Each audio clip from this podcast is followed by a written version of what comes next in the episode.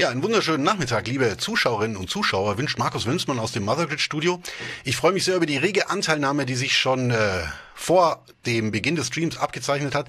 Es geht ja allerdings auch um ein sehr spannendes Thema, Personalmangel in der Veranstaltungswirtschaft. Jetzt nachdem sich abzeichnet, dass Corona wohl naja, nicht, dass es langsam besser wird, sagen wir es mal so, und dass wohl auch im Sommer über Veranstaltungen stattfinden werden können, äh, rasen wir jetzt gerade schön in das andere Extrem mit äh, Veranstaltungen äh, aller Orten im Überfluss.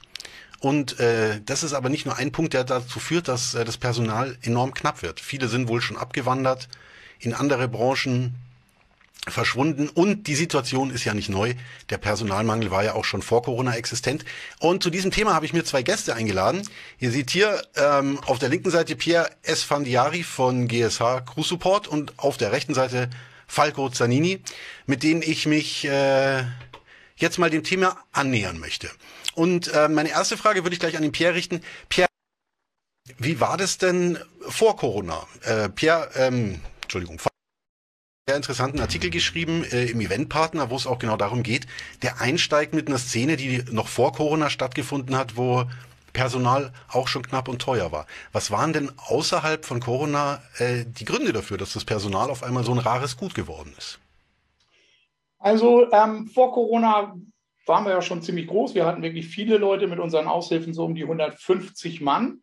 Ähm, aber es war dann nachher, also ich sag mal so, ein, zwei Jahre vorher fing das an, wenn wir inseriert haben. Also so vor, ich sagte ja vorhin schon mal vor zehn Jahren, haben wir ein Inserat geschaltet und ich habe an einem Tag 50 Bewerber gehabt, die ähm, den Job machen wollten.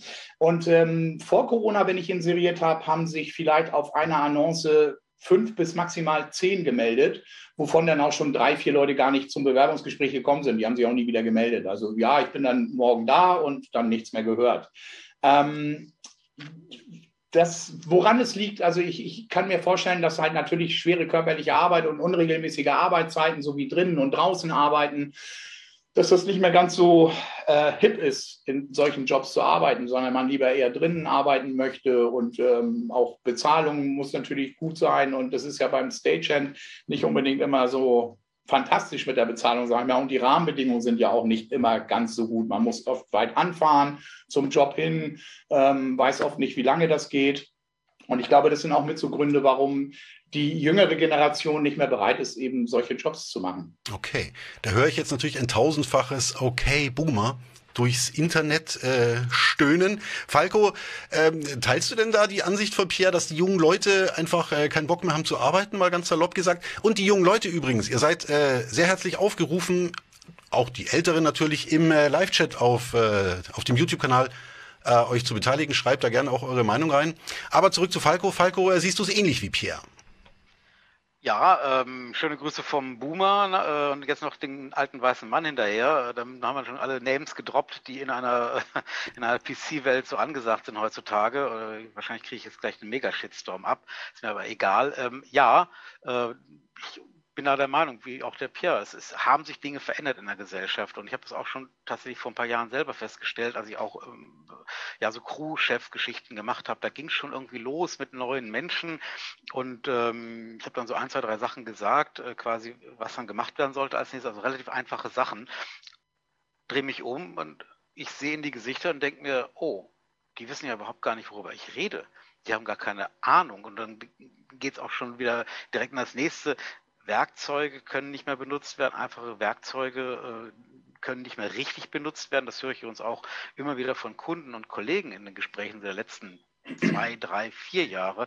Also irgendwas hat sich verändert, irgendwas ist anders geworden. Äh, ich denke mal, dass das äh, kulminiert jetzt gerade und durch, durch Corona, durch diese diesen Irrsinn die letzten zwei Jahre, dieses rauf, runter oder gar nicht, ähm, merken wir das noch viel mehr. Äh, also wir merken das eben noch viel mehr. Und auf der anderen Seite, äh, ja, Leute bleiben einfach weg, weil sie sich in irgendeiner Weise vielleicht nicht mehr angesprochen fühlen von diesem Job, den wir da anbieten können, die, die egal ob es als Helfer ist oder als Techniker, als Veranstaltungstechniker, irgendwie, ja, es scheint nicht mehr angesagt zu sein.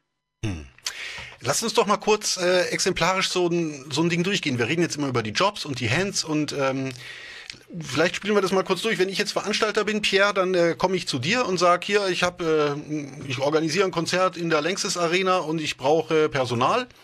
Geh zu dir, du, du lieferst mir das dann. Von was sprechen wir denn dann genau? Also Leute, die Kisten schieben, wo endet es dann? Kann ich dann auch bei dir Rigger bekommen? Kann ich auch äh, Techniker bekommen, die oder, oder auch Programmierer, Operatoren, die Pulte bedienen?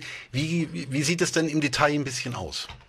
Also ich sage mal, ähm, noch in der Zeit der Scheinselbstständigkeiten, da konnte ich dir alles bieten. Da hatten wir Lkw-Fahrer, Rigger, egal was. Da warten wir auch so viele Leute. Das war unglaublich, was wir bundesweit an Personal hatten.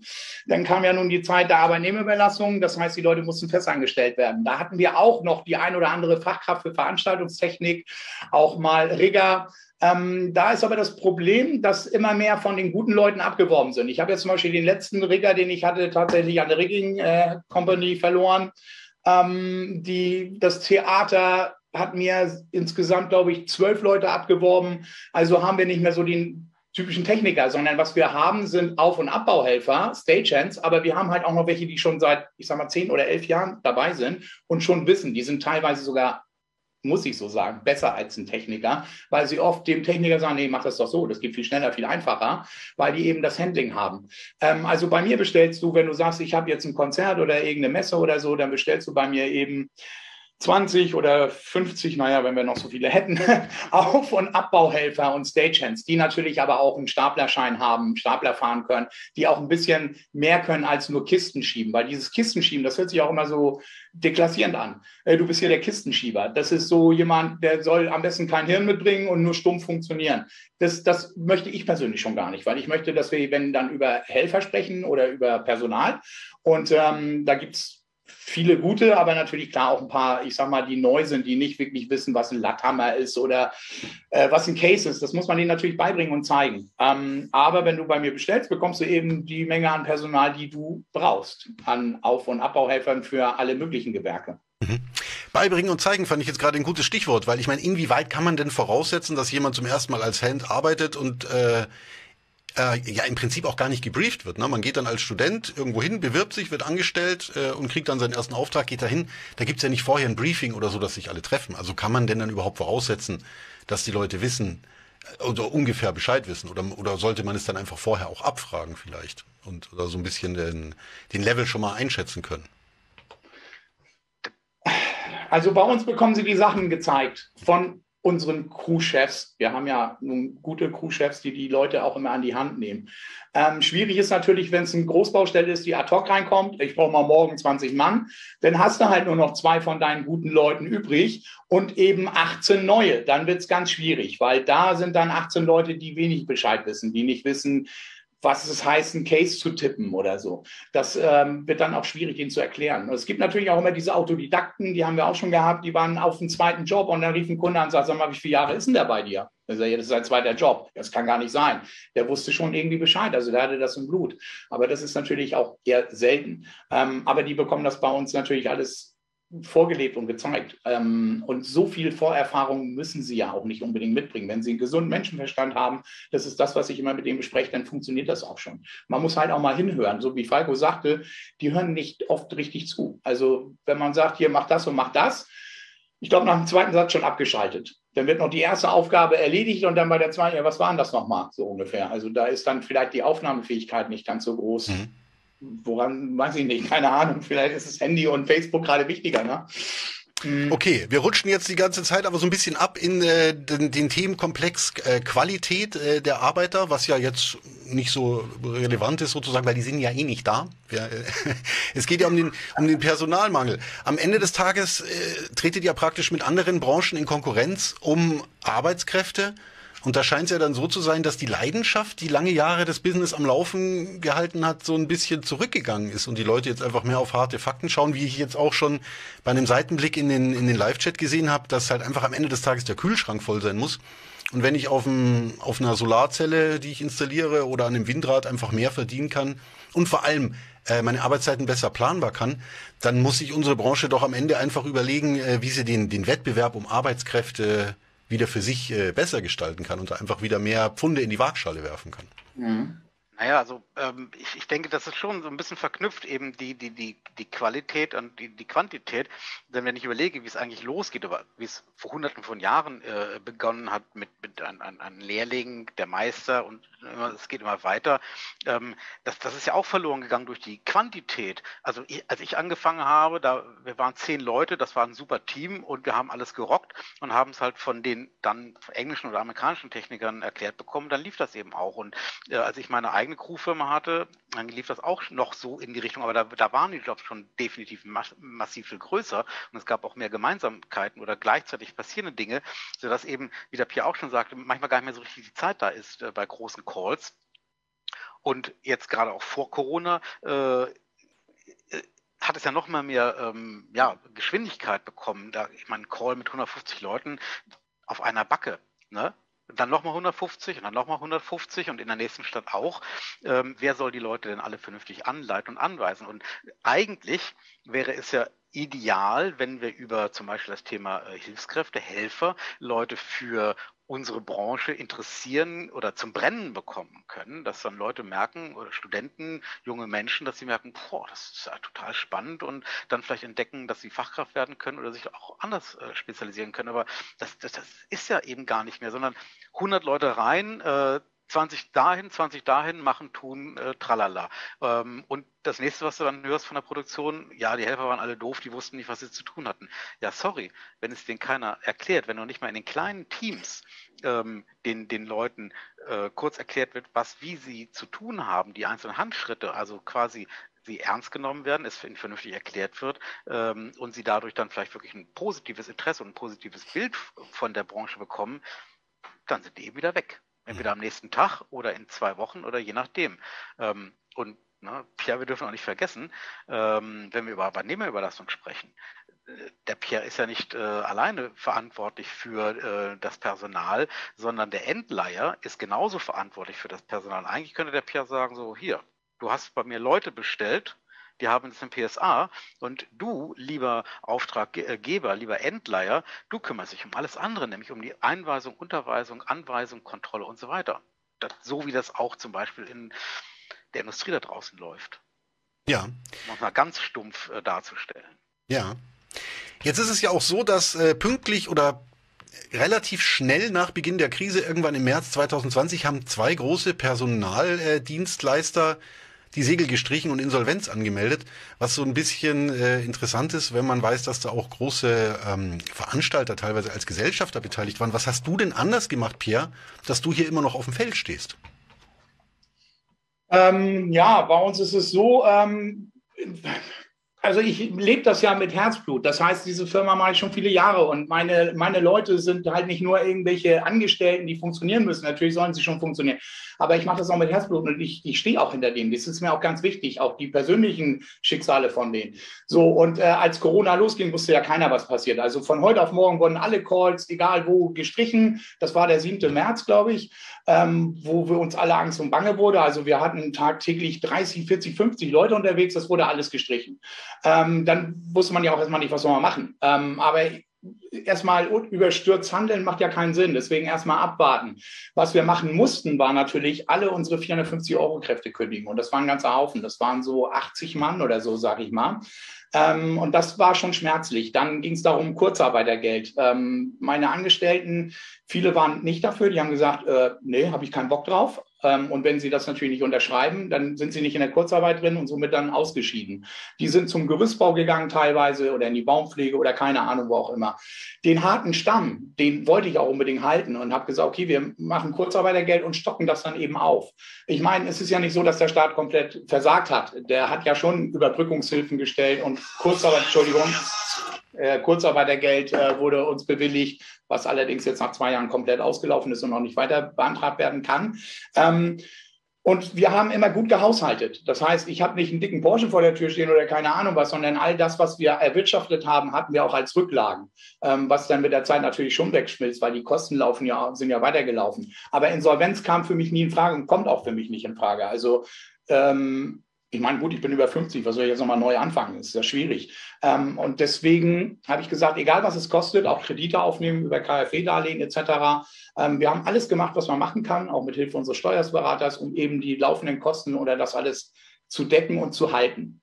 So, bisher konnten wir es. Was natürlich die Zukunft sei, weiß man nicht. Ähm, kommt jetzt darauf an, wie geöffnet wird, ne? ob es wieder in, in 100 Prozent ist oder ob es nur zwei Monate kurzes Aufflackern ist und dann wird es wieder gestrichen. Das kann man ja in Zukunft Glaskugel hat und keiner.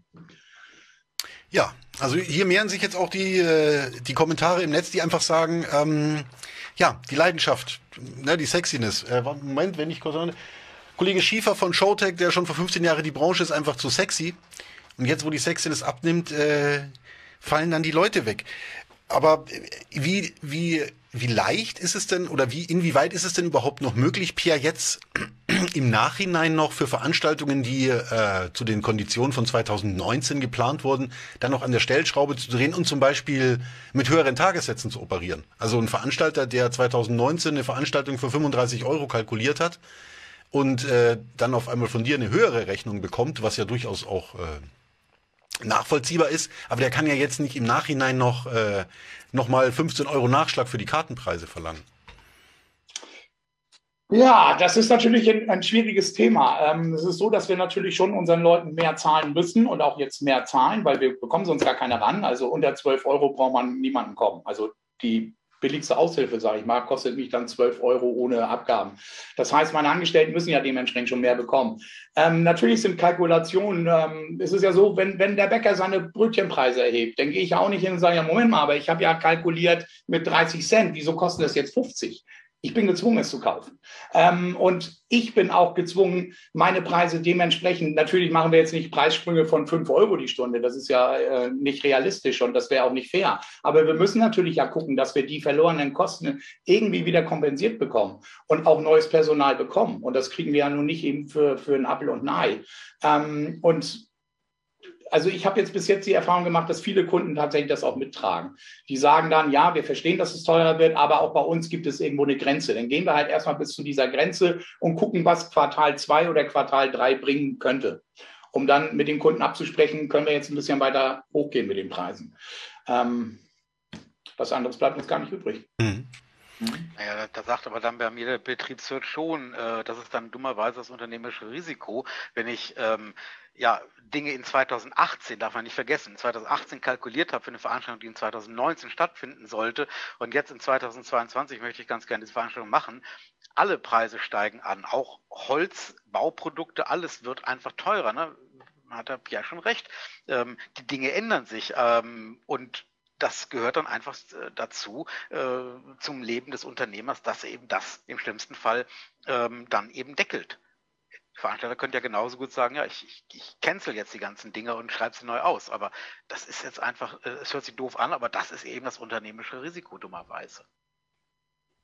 Das ja. 18, 19, 20, 21, 22, das sind, je nachdem, wann die angefangen haben, diese Veranstaltung zu planen, fünf Jahre. Wenn ich dann nur mal Inflationsrechner anschmeiße, ähm, dann kommt da schon was Interessantes raus. Abgesehen davon, wenn ich in 2019 Geld kassiert habe, Ticket, äh, Tickets kassiert habe ähm, und das gut verzinst habe, hm. Oh, naja, also gut verzinsen, äh, weiß ich nicht, ob das legal gerade noch so möglich ist, außer man geht da irgendwie zum Buchmacher an die Ecke. Aber, aber am Ende ich weiß nicht, also ist da jetzt, stehen da so ein bisschen die, die Dienstleister gegen die Veranstalter? Ist da, ist da gerade so ein bisschen schlechte Stimmung? Weil am Ende muss man ja auch sagen, wenn die Veranstalter am Ende gezwungen sind, Veranstaltungen abzusagen, dann ist ja auch niemandem geholfen. Also weil dann sind die Jobs, finden ja dann einfach mal überhaupt nicht statt. Ich denke, die Veranstaltung, also es wird sicherlich einige Veranstaltungen geben, die nicht stattfinden werden oder nicht vernünftig stattfinden werden. Äh, nicht wegen zu hoher Forderungen seitens des Personals, was ja auch nur ein Teil äh, der Kosten ist, sondern äh, ja, weil das Personal schlicht und ergreifend nicht da ist. Ich habe vorhin erzähl, ja, erzählt. Ich habe gestern Abend mit einem Kunden gesprochen, der betreibt eine Großgastro hier in der Nähe. Der sucht seit einem halben Jahr einen Bankettleiter. Seit einem halben Jahr einen Bankettleiter. Das zieht sich überall durch. Und äh, Falco, du jetzt als äh, in deinem reichhaltigen Angebotsspektrum an Dienstleistungen befinden sich ja auch so Sicherheits, äh, Sicherheitsdienstleistungen ist ja auch eins deiner Themen. Ist das unter Umständen, also muss man dann jetzt in Zukunft aufpassen bei, äh, bei einem Event, wo man sich drunter stellt, dass man möglichst äh, sich nirgendwo hinstellen sollte, wo was runterfallen kann, weil einfach auch die, die, die Qualität, weil die Leute dann von irgendwo herangekarrt werden? Oder gibt es da noch irgendwelche Sicherungsmechanismen, die da einen Riegel vorschieben auch? Das erste Problem wird natürlich sein, dass viele Leute jetzt über die, ähm, über die lange Zeit entwöhnt sind von der Arbeit. Also das meine ich auch gar nicht negativ. Das ist einfach so. Wenn du, ein, wenn du Fertigkeiten hast und du übst sie eine Zeit lang nicht aus, verlierst du diese Fertigkeiten. Das ist ganz normal. Wenn ich mich jetzt wieder nach, viel, äh, nach ein paar Jahren aus dem Motorrad setzen würde, würde ich mal ganz langsam anfangen. Äh, und so ist es auch bei allen anderen äh, Tätigkeiten. Das ist das eine. Da, das, da kann natürlich dazu gehören, dass man vielleicht eine Schraube nicht mehr richtig festmacht und dann fällt irgendwas runter. Äh, das andere ist natürlich auch äh, die Tatsache, ähm, mache ich denn oder weise ich meine Leute denn richtig an? Kontrolliere ich denn, was die machen sollen? Gebe ich denen eine saubere Unterweisung? Äh, vielleicht auch in der Sprache, die sie verstehen. Denn es mag ja sein, einige Kollegen, die sicherlich auch zuhören, äh, beschweren sich darüber, dass in den letzten Jahren sehr viele osteuropäische Sprachen gesprochen worden sind. Äh, seid froh, dass diese Jungs und auch wenige Mädels da waren, ähm, sonst würde es keine einzige Tribüne und auch keine einzige äh, Rasenabdeckung in Deutschland geben. Ähm, deutsche Leute machen sowas nicht mehr. Ähm, aber trotzdem, die, die, die, die Arbeitgeber, die Auftraggeber, die Unternehmer müssen natürlich jetzt umso mehr vernünftige Unterweisungen machen. Also die Leute wirklich ans Händchen nehmen sagen, das wird so, so, so, so, so gemacht und das dann wieder kontrollieren. Das war zwar immer schon Pflicht, ähm, aber ähm, nach meinen Beobachtungen ist es halt nicht ganz so gelaufen, wie es eigentlich hätte noch hätte sein können. Und äh, viel wurde natürlich auch gerade im Helferbereich abgeladen auf äh, den, den, den Helfervermittler, auf die AÜ-Firma. Und da hat man eben hinterher immer gesagt, ja, die Hänse waren so blöd, die wussten nichts. Ja, nee, wenn ihr denen das nicht zeigt und die nicht anleitet, weil es sind Helfer, es ist Hilfspersonal, dann wird das auch nichts. Ne, da hapert es dann eben auch immer. Man muss eben noch mehr sprechen, noch mehr aufpassen, kontrollieren und die Dinge sicher machen, damit es auch mhm. stattfinden kann, damit eben mir nicht irgendwas auf den Kopf fällt. Mhm. Okay. Ja, und im Vorgespräch äh, kam jetzt, haben wir mehrfach über, über Wertschätzung gesprochen. Also um einfach auf der Suche nach, äh, nach Möglichkeiten, um den Job in dieser Branche wieder attraktiver zu gestalten. Kann denn da so ein vermeintlich weicher Faktor wie Wertschätzung überhaupt äh, sehr viel ausrichten im Vergleich zu dem sehr harten Faktor der, der höheren Löhne? Ähm, ja, also da bin ich auf jeden Fall von äh, überzeugt, dass es nicht immer nur um mehr Geld geht. Natürlich müssen die Leute auch leben. Und wenn du siehst, Inflation, alles wird teurer, egal, geh mal tanken, dann merkt man schon. Ähm, natürlich müssen sie ihre Miete zahlen können und auch ein bisschen leben können. Aber Wertschätzung ist, glaube ich, etwas, was, was sehr vermisst worden ist in dem Job. Ich weiß noch früher, als ich unterwegs war als Techniker, das ist ja schon viele Jahre her. Ich weiß, früher war alles besser. Ähm, aber da, da hieß es die, nach jedem Job, Mensch, Jungs, super, das war fantastisch. Und da haben wir so, Mensch, Spaß mal. Ja, jetzt kommt die Lobhudelei. Vielen Dank auf die Schulterklopfen gegenseitig. Das war aber schön, wenn es dann auch mal irgendwie hieß, komm, wir gehen noch ein Bier trinken, habt ihr gut gemacht. Und das findet eigentlich gar nicht mehr so statt. Ähm, es gibt auch, wie auch Falco sagte, ja, die Helfer waren zu blöd, weil ähm, mal wieder zwei Techniker irgendwie ihren Job nicht richtig machen konnten. Das haben wir halt auch erlebt. Das wurde versucht, auf uns abzuwälzen mit Prozessgericht etc. Aber ähm, da ist natürlich dann der Techniker nochmal in der Pflicht zu gucken, dass die Leute auch arbeiten oder was sie tun sollen. Weil wenn du nicht sagst, was er machen soll, dann weiß er es eben nicht, ist ja klar. Ähm, aber Wertschätzung ist etwas, was, was ich manchmal bei einigen Kunden vermisse. Nicht mal allen. Es gibt auch Kunden, die das wirklich wertschätzen, wo auch meine Jungs und Mädels sagen, boah, ey, bei den Arbeiten ist immer super, weil die sind so nett und die empfangen uns mit offenen Herzen und fragen auch, kannst du das? Ja, okay, zeige ich dir kurz. Das ist halt eben etwas ganz, ganz Wichtiges, finde ich, was verloren geht in unserer Gesellschaft mit höher, weiter, schneller und noch mehr und noch mehr. Und das ist auch etwas, wo, glaube ich, woran wir an unsere Kapazitätsgrenze gekommen sind vor Corona. Es wurden parallel drei Messen, 15 Großveranstaltungen. Ja, wer soll das denn aufbauen und, und bewerkstelligen? Das funktioniert ja nicht. Und dann, so wie Falco sagte, kommen eben Leute aus Osteuropa. Ähm, ich hatte auch schon tatsächlich mit dem Gedanken gespielt, ähm, aus dem Ausland mir Leute zu holen, hierher zu holen, äh, fest einzustellen. Aber das sehe ich von ab, weil ich sage, wir sind eine Lübecker Firma und, und wir sind hier in der Umgebung und versuchen Leute aus der Umgebung zu bekommen. Ähm, weil auch allein die, die, sprachliche Hemmschwelle dann auch schwierig ist. Die Kommunikation ist natürlich dann, man sollte schon, sage ich mal, die deutsche Sprache beherrschen, um zu verstehen, was der Bühnenmeister von mir möchte. Ähm, aber Wertschätzung ist, glaube ich, ein ziemlich großes Thema. Ähm, und vielleicht nicht nur in unserer Branche. Mhm. Ja, das ist ja allgemein ein Thema eben. Also das, das kommt ja auch in den letzten Jahren immer mehr hoch, dass äh, ja, äh, dass, dass Arbeitnehmer, dass Beschäftigte einen, einen Purpose haben wollen, dass sie eben als Mensch gesehen werden möchten und normal oder besser gesagt vernünftig angesprochen werden möchten. Also ich, ich kenne das auch von, von reichlich äh, Baustellen seinerzeit. Da wurde dann kaum, dass man morgens zusammen war in der richtigen Zahl, wurde dann direkt losgekeult. Und es gab aber auch damals schon Baustellen, wo man sich erstmal zehn Minuten, also quasi auf eine Zigarettenlänge äh, für die Raucher zusammenstellte und sich erstmal die, die, die, die Gewerkeleiter, der Bauleiter alle kurz vorgestellt haben, die Aufgaben verteilt haben, einen Ausblick auf den Tag gegeben haben, ähm, eben wann es was zu essen gibt und so weiter und so fort. Ähm, das, das gab es auch. Und das in meiner Erfahrung sind das einfach die besseren Jobs, die besseren Baustellen, wo es mehr fluppt, wenn man als, als Teil des Teams gesehen wird. Und das soll es ja auch sein. Und ähm, das ist dann ja auch egal, ob es dann wirklich, ob es nur Helfer sind oder eben auch Techniker. Wenn es keine Wertschätzung gibt seitens des, des Kunden, des Auftraggebers, des Chefs, ähm, dann, dann wird das nichts auf Dauer. Wie regieren denn eigentlich die Auftraggeber jetzt? Oder sprich mal ganz direkt die Künstler. Also man könnte ja auch sagen, man äh, fährt einfach das höher, schneller weiter, der Veranstaltung ein bisschen runter, macht nicht mehr alles gigantomanisch. Äh, die fliegende Kuh muss dann halt äh, im Lager bleiben. Ähm, Gibt es denn da schon auch Entwicklungen, dass, dass Künstler sagen, okay, wir sizen uns jetzt erstmal ein bisschen down und fahren, weiß ich nicht, äh, arbeiten erstmal mit örtlichem Material auch wieder vielleicht. Auch wenn wir als letztes eine Stadiontournee mit 17 Trucks gefahren haben.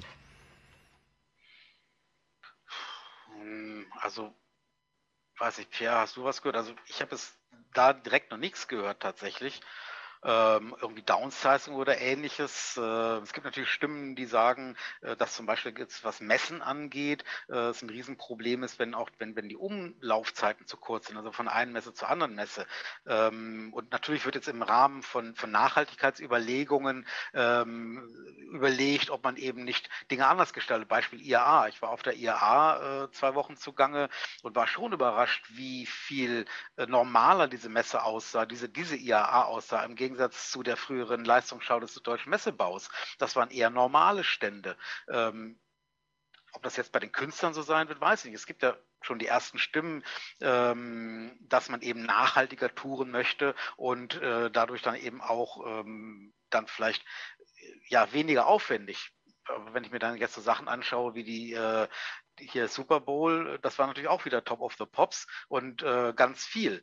Ähm, glaube, das müssen wir mal abwarten, wie es in der nächsten Zeit wird. Mhm. Aber sicherlich, ich denke mal, auch durch die Nachhaltigkeitsgeschichten äh, wäre es wünschenswert, dass da eben auch nochmal drüber nachgedacht wird. Mhm. Ähm, ja, mehr lokales Personal oder auch Material zu nehmen, nicht mehr solche irren äh, ähm, ja, äh, Schnittmuster durch Deutschland zu fahren, äh, wobei natürlich auch wieder die Veranstalter gefordert sind, weil es gibt ja durchaus auch äh, Gebietssperrklauseln. Festival hier heißt ja, selber Künstler darf ich zwei Tage später 100 Kilometer entfernt. Deswegen muss der Künstler dann eben von dem einen Festival 700 Kilometer durchs Land fahren, damit er da legal auftreten darf das sind auch Vertragsbedingungen, die es gibt. Mhm. Auch das alles, was damit reinspielt.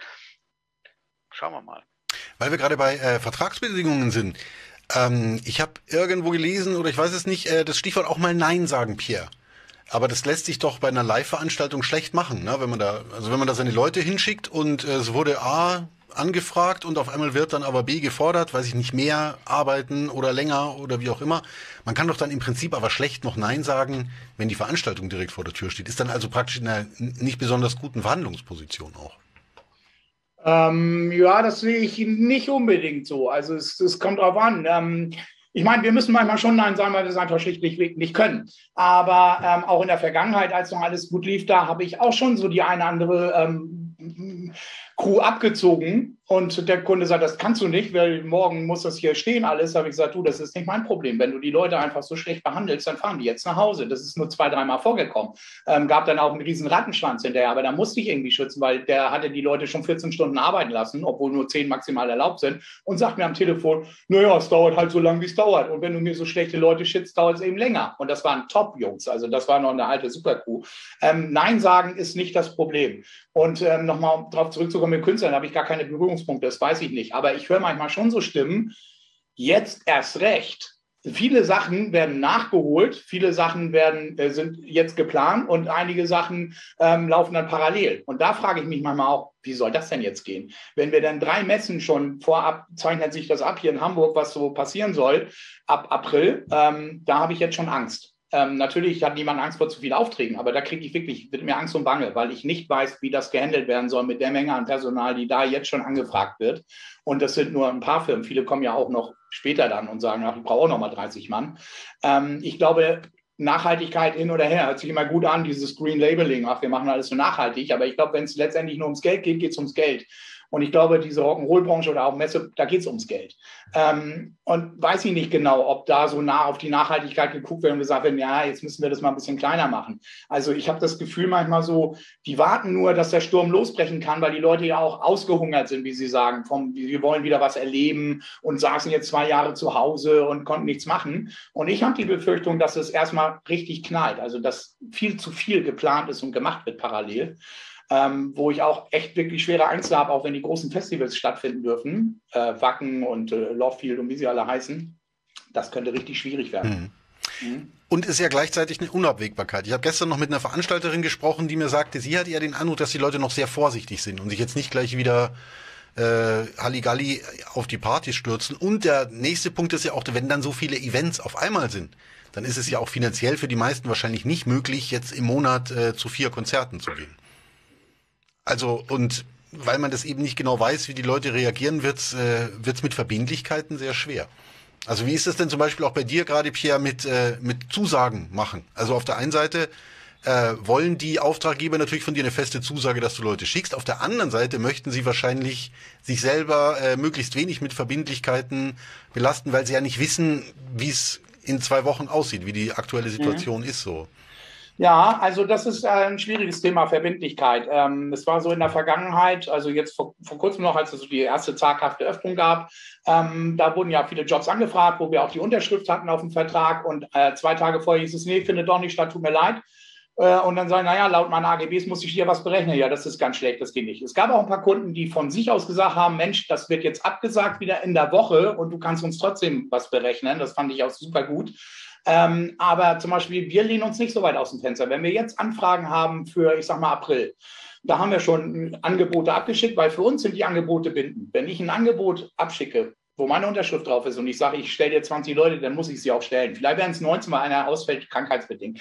Äh, deswegen sagen wir jetzt einen Kunden, die auch zu dem Zeitraum anfragen, lass mich erstmal schauen, wie viele neue Bewerber ich reinbekomme, um überhaupt zu gucken, ob ich diesen Job tatsächlich abwickeln kann. Ähm, deswegen ist das alles so in der Warteschleife. Ist natürlich unbefriedigend für den Kunden, weil er nicht weiß, wird er das Personal haben. Aber ich kann ja nicht zehn Jobs gleichzeitig annehmen und habe aber nur Personal für drei. Und das werde ich auch nicht tun. Und die Verbindlichkeit, wenn es ausfällt, ja, was dann passiert? Ich hatte mal von einem Kunden hoher Zahlungsausfall. Die Aussage war nur, jeder kehrt seinen Scheibenhaufen auf. Das fand ich echt richtig krass. Ähm, das ist mir auch so im Hinterkopf geblieben mit so einem ganz schlechten Fadenbeigeschmack, wo ich denke, wow, das ist schon übel. Also irgendwie 40 Leute abbestellen, von heute auf morgen alle nach Hause schicken und sagen, ja, und jeder muss seinen Scheibenhaufen aufkriegen. ähm, ja, das ist schon manchmal ein bisschen schwierig, aber auf der anderen Seite kann ich auch seine Position verstehen, ähm, weil sein Unternehmen ja auch wankt und vielleicht pleite geht oder wie auch immer. Ne? Hm. Und Verbindlichkeiten, ja, schwieriges Thema. Ja. Gerade jetzt im Moment, wo man noch keiner weiß, wird es wirklich laufen. Oder kommt Omikron 3.0 oder was passiert als nächstes? Ne? Ja. Wir haben jetzt hier gerade eine Frage, also im Live-Chat, Jens Lehmann wüsste von dir gerne, Pierre, ob du denn planst, auch mit deinen Partnerunternehmen dich eventuell auch in andere Branchen auszuweiten oder ob das im Moment keine Option für dich ist. Nee, Nein, ist gar keine Option. Das hatten wir am Anfang der Krise überlegt. Also als Covid kam, haben einige umgestellt, haben ihre Leute zu Produktion von äh, Kartoffeln eintüten und so eine Geschichten gemacht. Wir haben uns tatsächlich auch mal vor Ort so eine Produktionshalle angeguckt der Lärm da war unglaublich und jeder Mann sollte da zehn Stunden am Tag arbeiten, Zwiebeln in Tüten eintüten oder irgendwie sowas. Und da haben wir abgelehnt. Erstmal, weil die Bezahlung wäre super schlecht gewesen und äh, meine Leute wollen Veranstaltungstechnik machen. Die wollen Bühnen aufbauen und die wollen Licht und Ton aufbauen. Und die wollen nicht Gemüseacker be beackern oder Scheiben putzen gehen. Ähm, natürlich kann man sich auch nicht immer alles aussuchen, weil ich sage mal, bevor man pleite geht, nichts zu essen hat, macht man halt irgendwie, wenn es sein muss, gehe ich auf Toiletten putzen. Ähm, aber solange wir das auch können, sagen wir nein, wir machen keine anderen Geschichten, keine Umzugshelfer, keine was weiß ich. Hm. Wir machen Helfer als Stagehands und nichts anderes. Okay. Letzte Woche gab es ja einen äh, Brandbrief der Veranstalterinnen und Veranstalter. Mehr als 50 haben ihn unterzeichnet. Verfasst haben ihn drei Leute. Und da sind ja einige Lösungsmöglichkeiten äh, aufgeführt. Falco, äh, wie bewertest du die denn zum Beispiel? Also zwei Punkte, die mir besonders aufgefallen sind. Das war die Aufsteckung der Freigrenze für geringfügig Beschäftigte in der Eventbranche. Die soll ähm, von 450 auf 1200 Euro angehoben werden, so die Forderung. Und das andere war die Reform des Paragraph 34a ähm, dass äh, Security-Kräfte, also dass für Security-Aufgaben auch äh, Personen im Sinne des nicht 34a eingesetzt werden können. Sprich, kurz gesagt, dass man einfach die Einstellungskriterien äh, für Security-Kräfte runterschrauben soll. Was äh, sagst du denn dazu? Ja, fangen wir mal den, bei der Geringfügigkeitsgrenze an. Ich meine, wenn ich, ähm, wenn ich Menschen brauche, die 450 oder denen ich 450 Euro gebe, dann brauche ich Menschen, denen ich 450 Euro gebe. Wenn ich Menschen brauche, die bei mir ähm, 1200 äh, Euro äh, verdienen sollen, dann, dann, hole ich mir solche Leute. Ähm, ich sehe da jetzt, also ich, ich, für mich ist das einfach nur diese Forderung nach darum geht es ja, der, der, Anhebung der Geringfügigkeitsgrenze äh, ist einfach nur, ja, Geldschneiderei, auch wenn das jetzt vielleicht äh, negativ auffallen mag bei dem einen oder anderen, der Veranstalter nahe ist, aber äh, es geht ja darum, dass bei äh, der Geringfügigkeitsregelung ähm, der, ähm, der Arbeitgeber nur einen pauschalen Satz an Lohnsteuer zahlen muss. Punkt. Ähm, und ähm, oberhalb der Geringfügigkeitsgrenze, also oberhalb Minijob, muss dann eben tatsächlich auch anteilig äh, Sozialversicherung bezahlt werden, anteilig äh, natürlich vom Arbeitgeber, genauso auch vom Arbeitnehmer. So, ähm, darum geht es. Ähm, wenn ich jetzt Leute brauche, wenn, wenn ich jemanden brauche, der so viele Stunden machen soll, dann kann ich den jetzt doch schon einstellen. Dann kommt er halt in die Gleitzone und gut ist. Da muss natürlich meine Lohnbuchhaltung ein bisschen mehr was tun, aber der, äh, der Beschäftigte hat ähm, ist sozialversichert, Krankenrenten, äh, sonst was versichert, Pflegeversichert ähm, und kann ganz normal eben aber auch flexibel beschäftigt werden. In der, in der Geringfügigkeitsgrenze geht das nicht. Äh, Geringfügigkeit heißt, wenn die 450 Euro durch sind im Monat, dann sind die durch. Dann kann ich den nicht mehr weiter beschäftigen. Das ist natürlich schlecht in einer Branche, wo es dann immer so rauf und runter geht. Wenn ich jetzt aber äh, weiß, dass vielleicht meine Beschäftigten mal mehr, mal weniger von Monat zu Monat arbeiten, dann kann ich doch heute schon die direkt in der Gleitzone anstellen. Dann meinetwegen für 455 Euro aber Gleitzone. Dann sind die flexibel. So, deswegen ähm, diese Forderung nach Anhebung, Anhebung der äh, Geringfügigkeitsgrenze ähm, geht für mich überhaupt nicht. Äh, das heißt nur, wir wollen eigentlich gar kein Geld ausgeben und haben keinen Bock auf, ähm, auf Verwaltungsaufwand. Und das mit dem 34a, also jetzt mögen mich die Security-Kollegen nicht prügeln, ähm, der 34a hat teilweise Sinn, teilweise in unserer Branche, also in unserer, wenn es um Security geht, dann doch wieder nicht ganz so viel Sinn. Ähm, aber auch da gibt es natürlich schon längst Lösungen. 34a-Kräfte brauche ich im Eingangsbereich von, äh, also im Zutrittsbereich äh, von, von Veranstaltungen. Da muss nicht jeder, der mir äh, auf der Tasche rumklopft, 34a haben, sondern da reicht der Supervisor, der dann herbeigerufen werden kann. Alles andere sind Stewards. Das geht auch jetzt schon. Aber natürlich kosten 34a Geld und auch da ist es ja sogar noch ein bisschen krasser in der Security-Branche was sind das für Menschen, die im Stadion stehen? Ne, 54 Euro. Ähm, manche äh, Behörden verlangen natürlich dann jetzt ein 34a von denen. Das heißt also, man verlangt von einem, von Personal oder von einem Beschäftigten, der sich an zwei Wochenenden ins Stadion stellen möchte, äh, dass er ein 34a macht teilweise. Das, das ist natürlich schwierig. Da sehen natürlich viele Leute dann nicht einen Mehrwert für sich, deswegen machen die das nicht. Und deswegen haben dann natürlich einige äh, Security-Dienstleister auch Probleme, 34a-Kräfte zu bekommen. Wenn ich das richtig verstanden habe, gibt es Bestrebungen, äh, die Gewerbeordnung entsprechend zu ändern, anzupassen, dass äh, mehr auch auf diese, auf die Veranstaltungswelt geschaut wird, was das Thema Security angeht. Aber auch da sind jetzt Lösungen schon möglich, äh, auch mit dem 34a. Wie gesagt, die Security-Kollegen können mich nachher direkt äh, shitstormen. Aber das ist so im Prinzip äh, das, worum es da geht. Und auch aus dem Bereich der Security höre ich, äh, dass sie gerade nicht wirklich wissen, wo sie die ähm, 250 zusätzlichen Leute noch herbekommen sollen oder 300 oder 400. Denn das ist ja auch so eine interessante Sache. Ähm, wir haben einen knackvollen Veranstaltungskalender. Alles das, was jetzt drei Jahre lang verschoben worden ist, ist alles terminiert in diesem Jahr. Man kann es ablesen auf den Kalendern. Plus die Messen, plus irgendwelche anderen Special Events. Aber irgendwie, wie auch der Pierre sagt, und wie auch einige meiner Kunden sagen, so, pff, dafür, dass der Veranstaltungskalender so voll ist, haben wir erstaunlich wenig verbindliche Buchungen. Egal, Personal oder Material oder Dienstleistung an sich. Hm. Da ist, wird ganz, ganz viel gerade gewartet. Und das ist natürlich nicht einfacher, wenn es darum geht, dass man jetzt vielleicht mal anfangen sollte, sich um das nötige Personal zu kümmern. Das wird, das wird noch ganz schön in die Hose gehen. Okay. Ja, äh, lasst uns denn, wo wir jetzt auch langsam zum Ende kommen, doch äh, erstmal noch äh, ein Worst-Case-Szenario aufbauen und bevor wir am Ende dann noch versöhnlich auch über mögliche positive Aspekte sprechen. Was, was könnte denn im schlimmsten Fall passieren? Dass einfach komplette Tourneen, einzelne Konzerte abgesagt werden müssen? Oder was, was steht denn da jetzt genau auf dem Spiel eurer Meinung nach? Ja, also ähm, ich denke mal, dass teilweise die äh, große Zukunft der gesamten Veranstaltungsbranche irgendwie auch auf dem Spiel stehen kann. Weil wenn jetzt wieder so, wie es heißt, im März geöffnet wird und dann finden Veranstaltungen statt und wir machen wieder sowas wie jetzt im letzten Herbst, weil dann finden wir wieder mal ein paar Leute und plötzlich kommt wieder so, so eine Art Shutdown, Lockdown, wie man es auch immer nennt. Ich glaube, dann wird es ganz schwer, weil ich glaube, dann gehen wirklich viele Firmen den Bach runter. Ich glaube, dann würden wir hier auch langsam die Segel streichen müssen, weil das äh, funktioniert nicht. Und ich glaube schon, dass einige Veranstaltungen nicht wirklich stattfinden können, weil einfach der Personalmangel da ist. Und ob wir jetzt nun die, die Freigrenze nach oben schrauben oder nicht oder irgendwelche Paragraphen für, für Security, das Personal ist nicht da. Ähm, da kannst du jetzt sagen, ja, die 450 Euro Kraft darf auch 1200 verdienen. Naja, wenn ich keine habe, kann sie auch 5000 verdienen. Aber woher? Ich brauche sie ja erstmal.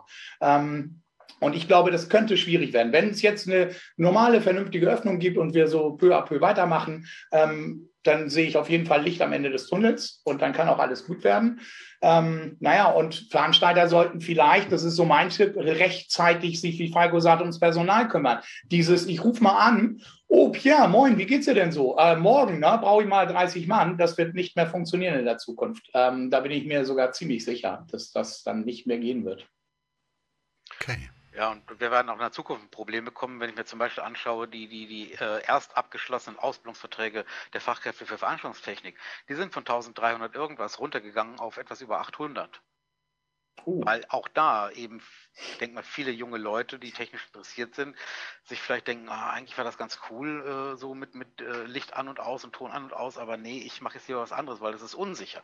Da, da werden wir dann wiederum nächstes und übernächstes Jahr äh, in den Firmen die Probleme haben, weil dann die Fachkräfte fehlen, die Ausgebildeten oder die Auszubildenden. Mhm. Also jetzt, jetzt Verlässlichkeit und Verbindlichkeit wäre äh, ganz gut, eben gerade von Seiten der, der potenziellen Auftraggeber. Ist denn da die Veranstaltungsbranche auch doppelt betroffen? Weil ich meine, Fachkräftemangel ist ja nicht äh, auf die Veranstaltungsbranche beschränkt. Das wird ja allumfassend äh, beklagt und dazu dann noch äh, nicht ganz so ideale Arbeitsbedingungen in den Augen vieler potenzieller Bewerber sind wir denn da dann doppelt äh, in der Bredouille? Ja, mit Sicherheit. Also ich denke, dass, dass das schwierig werden wird. Ich meine, letztendlich das Handwerk hat Probleme, Leute zu finden, der Verkauf, wer auch immer, alle haben Probleme, Azubis zu finden. Und ich glaube, wenn eine Branche nicht mehr ganz so interessant ist, weil eben die Arbeitsbedingungen schwierig sind und nichts ist planbar, dann wird es problematisch, weil wenn der Nachwuchs fehlt, ähm, und den Firmen nachher wirklich die ausgebildeten Fachkräfte für Veranstaltungstechnik fehlen, weil das können unsere Helfer teilweise ja nicht kompensieren. Ähm, vor allem, wenn dann viele neue dabei sind, wie sollen die das denn machen? Ähm, dann wird es, glaube ich, schwierig. Und, ähm, aber da ist guter Rat, glaube ich, äußerst teuer zurzeit. Naja, okay, aber wie gesagt, ich wollte jetzt nicht hier mit äh, Unkenrufen diesen Livestream beenden. Was gibt es denn an positiven Aspekten? Also ich könnte mir vorstellen, dass zum Beispiel einfach die, die Tagessätze oder die, die Steigerung von Tagessätzen sich jetzt auch wesentlich leichter dem, dem Kunden verkaufen lässt, obwohl er vielleicht auch kein Geld hat, aber doch irgendwie einsieht, ja, wenn ich Arbeitskräfte haben will, muss ich äh, einfach attraktivere Konditionen schaffen. Also dazu kann ich was sagen. Ich sehe nämlich ähm, auch die, die positiven Aspekte von diesem Corona- Pandemie-Geschichte. Und zwar, was ich besser machen kann. Natürlich ähm, müssen wir mehr Geld zahlen und das wiederum beim Kunden auch teurer machen, bla bla bla. Ähm, aber ich sehe halt auch äh, tatsächlich, was für Fehler wir in der Vergangenheit mit unserem Personal gemacht haben oder ich als Chef auch und sehe, was ich da ändern kann, dass es auch für meine Leute eben besser wird. Ähm, vielleicht nicht mehr so eine große Company sein mit 200 Leuten, sondern ähm, vielleicht nur noch 50 Mann, aber dafür qualitativ besser sein und auch besser mit den Leuten umgehen und natürlich sich auch mit dem Kunden streiten und zu sagen, nein, ähm, dieses Ausufernde machen wir eben nicht mehr oder dieses super kurzfristige. Klar sind wir da im Moment noch darauf angewiesen, aber wenn es wieder läuft, würde ich gerne keine kurzfristigen Jobs mehr von heute auf morgen annehmen, damit meine Leute, wenn sie frei haben, auch wirklich frei haben ähm, und da die Bedingungen besser machen, dass sie sich nicht fühlen als ich bin nur der blöde Hansel, der aus dem Bett geklingelt wird und sofort losspringen muss im strömenden Regen, sondern der wirklich wertgeschätzt wird. Und das ist etwas, was ich mir auf die Fahne schreiben muss, dass ich da definitiv auch besser darauf achte, wie mit meinem Personal umgegangen wird und mich auch besser mit meinen Leuten spreche, ähm, wir eine bessere Kommunikation haben, so dass wir auch äh, ein besseres Zusammenhaltsgefühl haben. Und das ist in der Vergangenheit stressbedingt dann auch verloren gegangen und da war ich oft genervt, wenn einer was von mir wollte. Äh, äh, äh. ja, hört man dreimal, äh, sagt man sich, was für ein blöder Chef und ist dann vielleicht weg. Und ich werde in Zukunft das ganz anders handeln und ähm, dann eben auch den Stresslevel bei den Leuten versuchen niedriger zu halten, so dass sie den Job auch wieder mit mehr Freude machen können und neue, wenn sie sich dann bewerben, auch sagen, hier bin ich gut aufgehoben.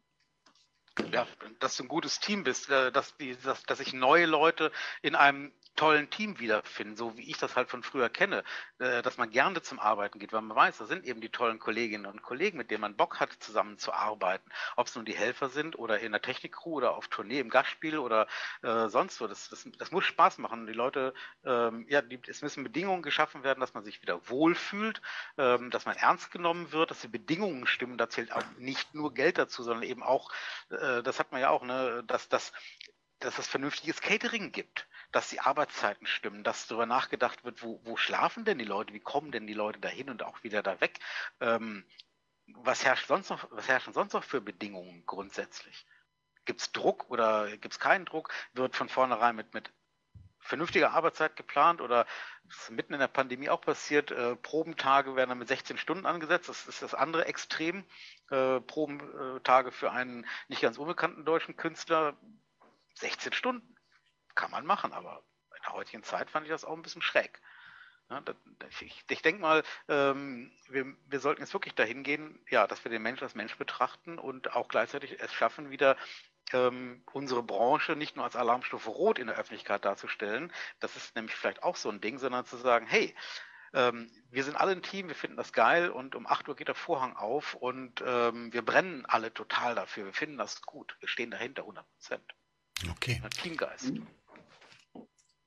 Es gab jetzt noch eine, einen Kommentar von Thorsten Jakobs, der schreibt, dass das Touring relativ safe ist, dass sich eher bei Corporates, Events und Messen äh, das Thema Personalmangel äh, zeigen wird, weil die Tourneen, äh, wie er schreibt, äh, längerfristiger geplant sind.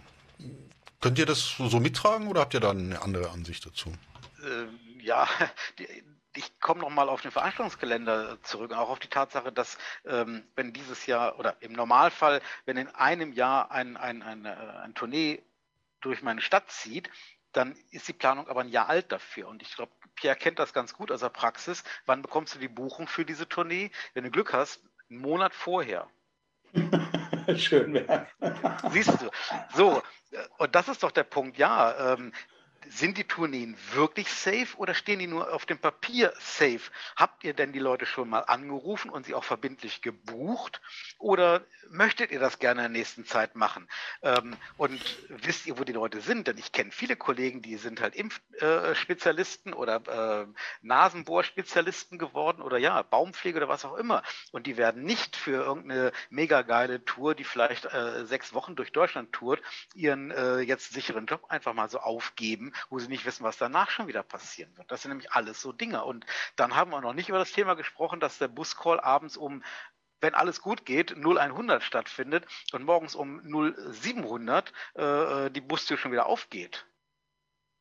Das sind nämlich auch so Sachen, kann man machen, äh, aber da sind wir dann im ganz weiten Feld äh, der, der, des Arbeitsschutzes, der Arbeitssicherheit und des Gesundheitsschutzes.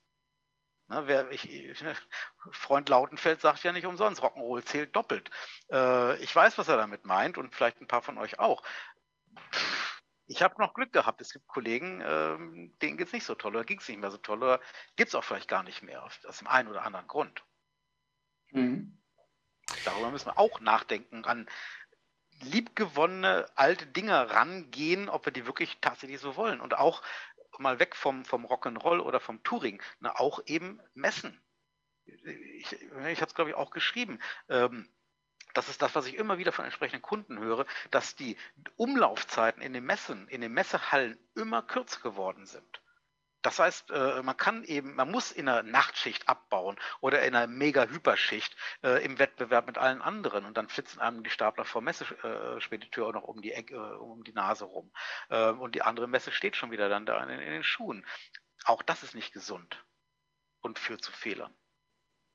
Okay, jetzt habt ihr mir natürlich ein bisschen schön meine, meine guten Absichten torpediert, hier mit einem positiven Statement zu enden.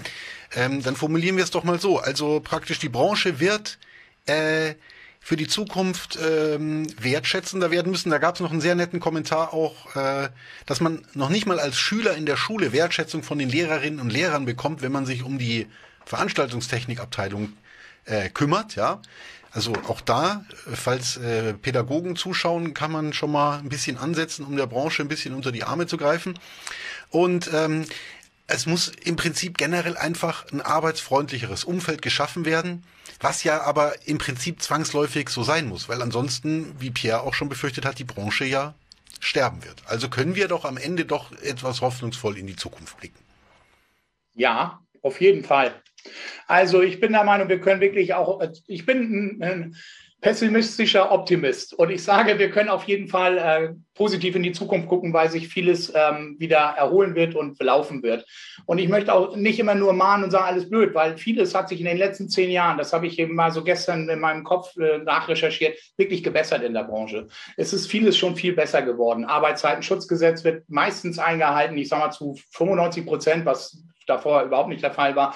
Vieles ist besser geworden. Und einige Dinge müssen eben noch besser werden. Und ich glaube, dann ähm, wird es jetzt vielleicht holprig dieses Jahr, aber ich glaube, das wird sich dann auch irgendwann im nächsten Jahr wieder alles einpendeln und alles wird wieder gut laufen.